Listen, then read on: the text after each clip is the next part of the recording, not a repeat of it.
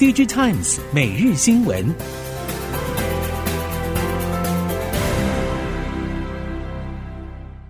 听众朋友好，欢迎您收听 DigiTimes 每日新闻，我是谢美芳，带您掌握五月十九号的科技产业重点新闻。首先关心 IC 设计业的表现，今年手机市场处于低迷状况，NB 的杂音越来越多。Chromebook 目前看来并没有从去年下半年低谷回神，不过 IC 设计业者对于 NB 的前景多半是淡定以对的。从出货状况观察，商用电竞 NB 出货规模仍然稳定成长。另一方面，Chromebook 基本盘则是存在着。整体看来，NB 相关 IC 出货在消费性电子当中算是相对稳定。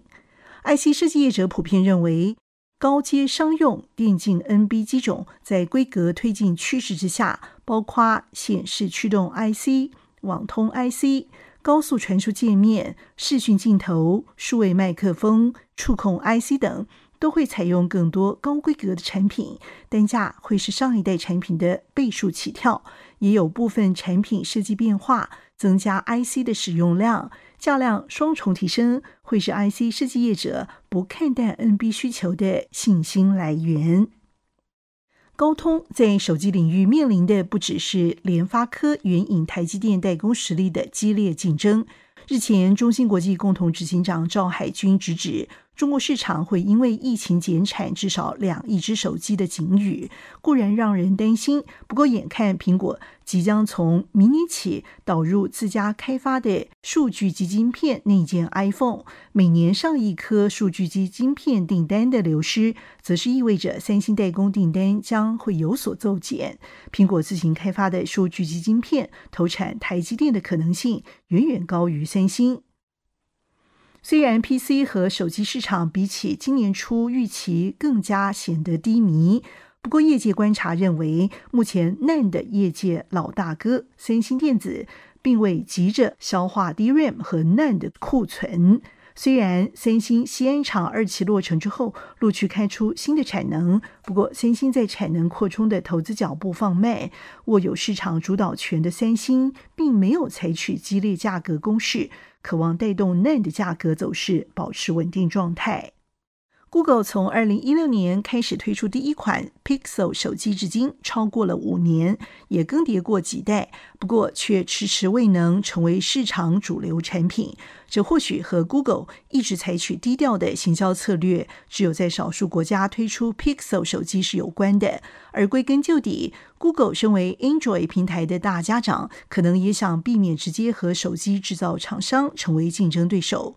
评论普遍认为，Google 的手机无法大红大紫，主因在于一直都只有在少数国家贩售。像是二零二一年 Pixel 六和六 Pro 刚推出时，只有在八个国家开卖。后来虽然有扩展到十二国，却仍然比不上三星电子以及苹果这些竞争对手，大多是大张旗鼓在许多国家推出手机的做法。因此，在许多国家，要不是买不到 Google 手机，要不就是必须要到专门转售的商店，以远高于定价的金额购买，消费者自然是无法接受。而 Google 过去以来也不曾努力扩大手机贩售，对此不少业界认为，主因可能是不想打坏和三星之间的关系，否则以 Google 的行销能力以及 Pixel 普遍获得的好评，销售的更好。绝对不是问题。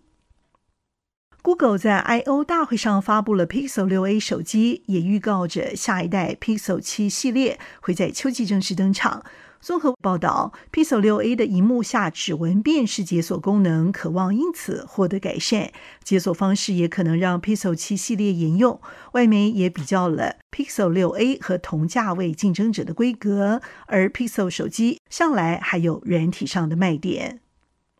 在最近举行的一场加密采矿最大化效率和永续性会议上，有多家参与座谈的大型比特币采矿公司高层表示，政府部门制定的游戏规则和效能提升会是攸关采矿业者未来发展的关键因素。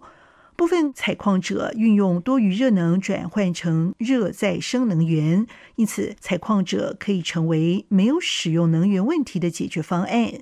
与会者也认为，无异于加密采矿之处是缺少法规透明化。一旦取得法规之后，由于已经知道游戏规则，产业创新的步调应该就会加速进行。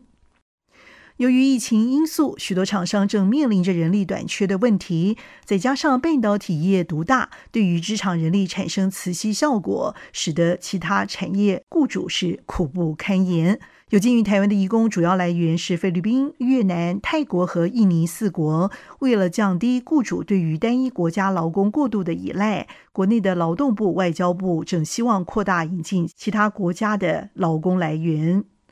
台湾缺工问题严重，除了产业的需求，长照也会是一块缺口。疫情已经造成高达五万人力的移工缺口。劳动部官员也向立法院表示，已经有和某些国家正研拟合作细节，受到台湾疫情影响而暂缓进行，希望最终能在符合国家整体利益发展之下，和目标国发展劳工事务的合作关系。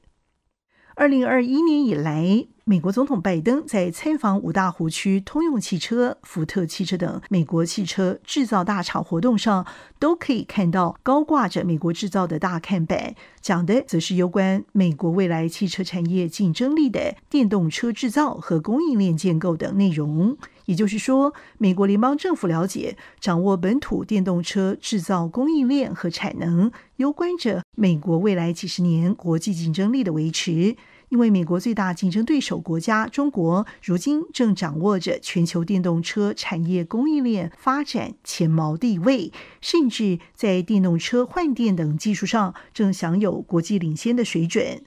而从系列，而从这一系列由拜登公开进行从电动车、半导体到军工武器的美国制造大动作宣示，都凸显了美国正在二十一世纪和中俄在东亚岛链、乌克兰等东亚、东欧两大地缘冲突前线上，正进行着从军事、科技、技术实力、产业供应链布局到经济成长一系列的本土化布局和追赶。持续强化竞争态势发展，髋骨骨折的病患有福了。这是因为加拿大新创企业 CAT Innovation 计划开发一种促进骨质新生的电流仪器，希望协助髋部骨折术后病患加速复健的流程。该公司除了推动相关医学研究之外，也正计划把仪器和行动装置进行联动，创造出更多精准医疗的应用商机。电子时报英文网撰文表示，这款研发中的仪器功能主要是以低强度的电流刺激患部，促进骨质重生，缩短术后复原时间。而目前，光是在欧洲和北美，每年就约有四百万人发生髋部的骨折。这项电疗仪器也可运用在治疗运动伤害导致的骨折上，所以运动员也会是主要的潜在客户之一。一项最新的数据内容显示，东南亚地区的私募股权市场已经从二零二零年的低点有所反弹，年增率达到百分之八十一，领先亚太地区表现。东南亚一直是最近几年新创公司私募股权市场的热门地点。尽管如此，该区的独角兽企业却在二零二一年面临一波重大的重估潮挑战，主因包括这些企业选择上市意图，以及高成长型科技股正经历全球各种系统性的风险。而值得关注的是，网际网络科技业一直是近几年来主导东南亚私募股权交易的主轴。不过，也有迹象显示，这个主轴地位正在缓步式微中，已经从二零一九年的百分之六十六下滑到目前的百分之五十七。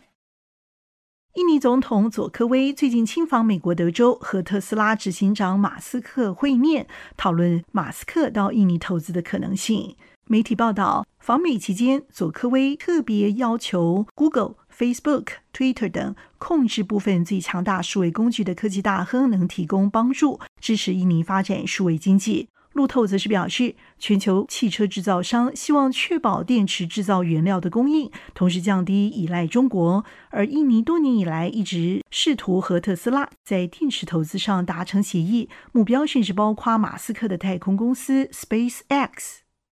以上科技产业新闻由 DigiTimes 提供，谢美芳编辑播报。我们再会。